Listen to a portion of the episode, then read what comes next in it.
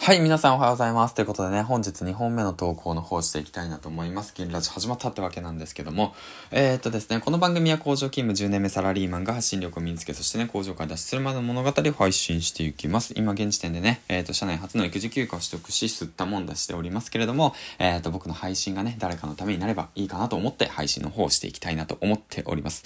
はい、というわけでね、本日なんですけども、まあね、朝、朝、朝、朝寒い。朝寒いってわけなんですけども。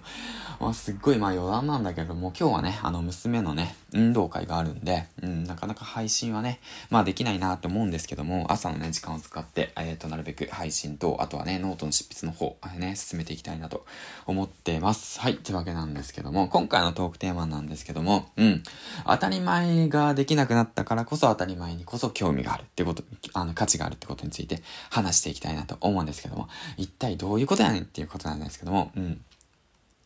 あの、コロナの状況等でね、その当たり前っていうものが変わっていきましたよね。うん。そういう状況下だからこそ、今までね、当たり前だよって思っていたこと、うん、あとはね、そう、まあ、そんなことは当たり前だろ、みたいなね、風に、まあ、改めて思うこともあるんですけども、そういったことに関してね、改めて価値があるよっていうことについて話していきたいなと思ってます。はい、じゃあ、どういったものに価値があるの、価値があるのかっていうと、二つですね。うん。一つ目っていうのが明るくポジティブな人間に価値があるっていうことと、二つ目っていうのが、その、即列する人にポ、あの、価値があるってことですね。うん。まあ一つ目はね、ポジショントークかよみたいな感じかもしれないですけど、まあ、そういうわけではないですね。うん。あの、とりあえず、その、なんていうんだろう、今ね、コロナの影響、そして、ね、失業等ね、その、すごく世の中暗いじゃないですか。あとは、そう、そのね、いいニュース流れないじゃないですか。うん。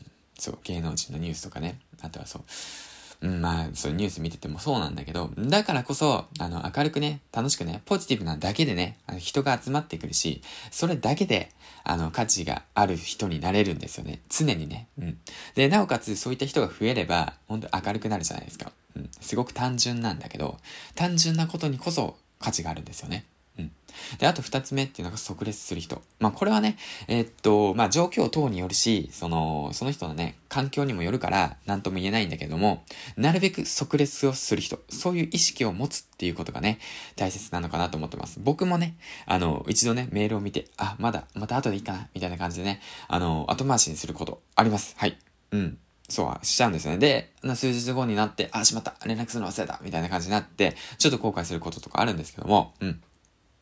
まあ、だからこそなんかすぐに返信をするっていうことが必要なわけで、まあ、すぐに返信したからこいつ暇だなとか、時間があるやつだなっていうふうに思うのは別に逆にナンセンスで、あの、忙しい人ほどすぐに返信するんですよね。あ、ちょっと見て、パッと見て、で、あ、今返信しようみたいな感じでね。うん。後回しにすればするほど時間を奪われていくっていうような感じですよね。うん。まあそんな感じで今回なんですけども、えっ、ー、と、価値のある人について、えっ、ー、と、二つ、話していきました。えっ、ー、と、明るくポジティブな人。うん。で、二つ目っていうのが即レスをする人。うん。返信が早い人ですね。そういったことについてお話ししていきました。というわけなんですけども、ここでまたね、最後にコメント返しの方をしていきたいなと思います。ヒマラヤさんからの方のコメント返しの方をしていきたいと思います。大木社長の独り言さんから、その通りです。中身はオリジナルですが、やり方はパクリまくりです。ということなんですけども、これはとりあえずパクレっていうような形のね、配信会の方でね、えー、っと、いただいたコメントです。大木社長さん、ありがとうございます。そうですね。パクってパクってパクり続けていけば、中身がオリジナルになっていきますね。はい、ということなんですけども、うん。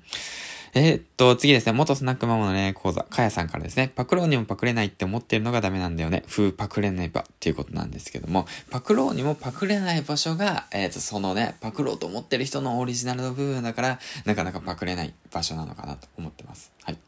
まあ、でもね、その自分の参考にする人を、メンターの人をね、見て、あの、パクれるところはパクっていきましょうね、ということですね。